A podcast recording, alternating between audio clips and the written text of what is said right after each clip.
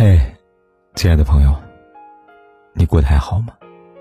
如果你想第一时间收听我的节目，并获得节目的完整文稿，你可以订阅我的微信公众号“凯子”，凯旋的凯，紫色的紫。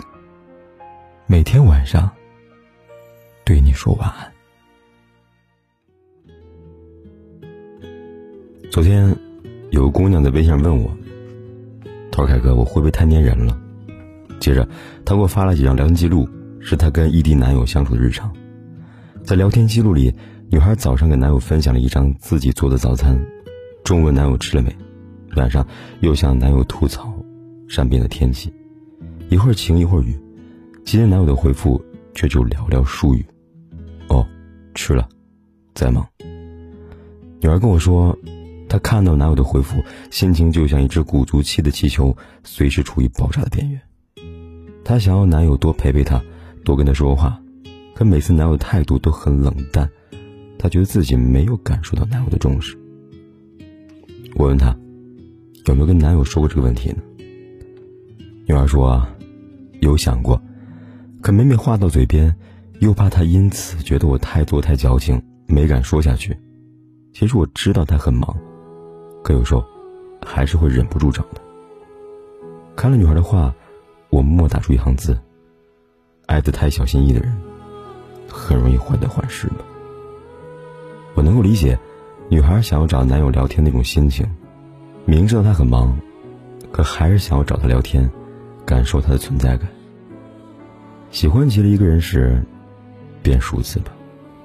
看到擦肩而过的路人，转身经过的街角，抬头望见蓝天，这些明明与他无关的事情。也会在你心里绕着千回百转的弯之后，联想到他身上吧。然后思念会在心里生根发芽，你会抑制不住的想找他聊天，想听他说话。就像知乎上，和喜欢的人聊天是种什么体验话题，底下有个大叔这样说道：“如果可以的话，我想永远也不结束这场对话。我会聆听你所有的不安和烦恼，我会给予你想要的回答和安慰。”我会一心一意的守着你的对话框，我会满脑子想的，都是你的事。然而，和喜欢的人聊天时是满心欢喜的，等待他回复的过程却是煎熬的。就像你去坐了一趟过山车，心也会不自觉的随着车的运转，高低起伏的跳动。曾经看过这么一个视频，生动形容了等待喜欢的人回复时的心情状态。视频中，女孩子抓耳挠腮，看着十分的焦虑。她一边盯着手机屏幕，一边双手鼓舞着祈祷。第一秒，他没有回我；第二秒，他还是没有回我。回我，快回我！怎么还不回我呀？等待的过程漫长而艰辛，紧张又焦灼。直到终于听到喜欢的发来的微信提示音，看到那个熟悉的头像跳过自己眼前时。那颗激动心，才终于平复下来。不难看出，这个女孩真的很喜欢微信对话框里边那个人，所以会因为他迟迟不回复而慌张，又在下一秒钟看见的消息而雀跃。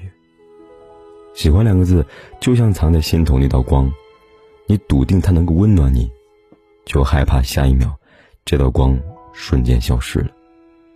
也因此，你会因为他而患得患失。主动发消息那个人，就是那个心里藏着光的人。在按下发送时，他的心里多多少少是有些忐忑的。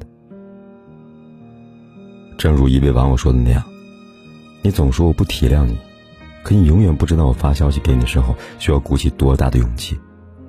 你也不知道我等你回复的过程经历了什么。我怕你嫌我老找你，我又怕你看到消息假装看不见。”我更怕你回复了，却只有寥寥数语。哦，知道了，我在忙。大概，当一段爱情中两个人喜欢不是同等分量时，总有那么一个人，爱的既卑微又小心翼翼吧。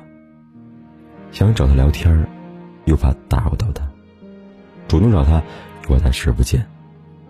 最后，连再寻常不过的聊天也变得如临大敌一般，要全副武装。才能冲锋陷阵吧。只是感情这事儿，一方主动久了，也会累，会心寒。就像微博上看到一段话：“你是从什么时候开始害怕主动找他聊天的？跟他发消息，他过了大半天之后才回；聊天没几句，又说有事要做了；和他说晚安，发表情包干脆不回了。我一个这么乐观的女孩子，因为喜欢他而变得自卑敏感。我只想和他说说话而已，可我也真的累了。主动的爱得不到回应，我不想再等下去了。”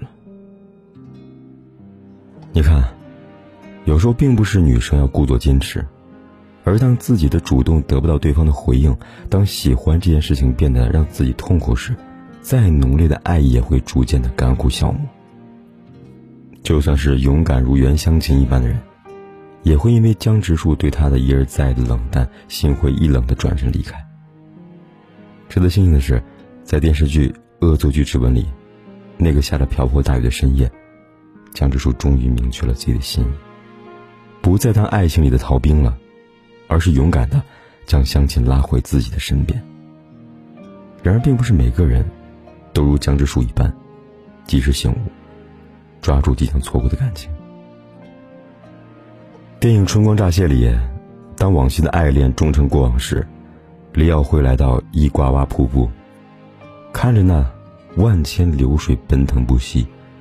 一如记忆里那些美好，看着那万千流水奔腾不息，一如记忆里那些美好而转瞬即逝的回忆，他感慨道：“我突然想到何宝荣，我觉得好难过。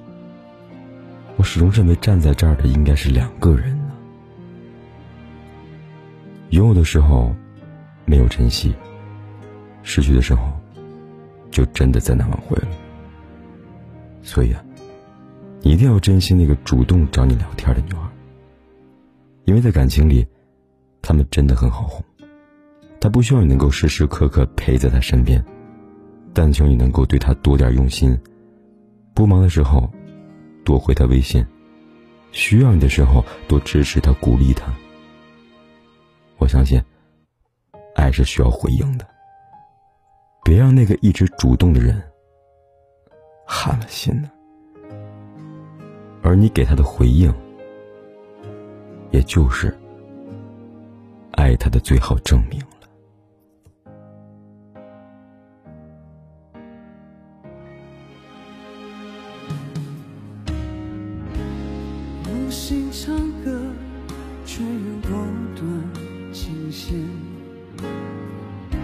所有的事留给明天。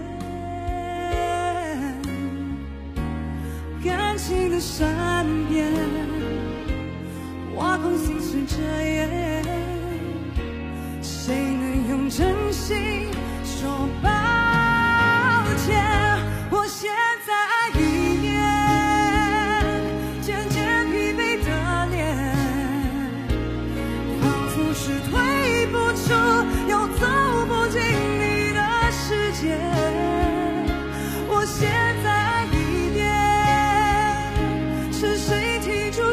间越过了重重的心墙，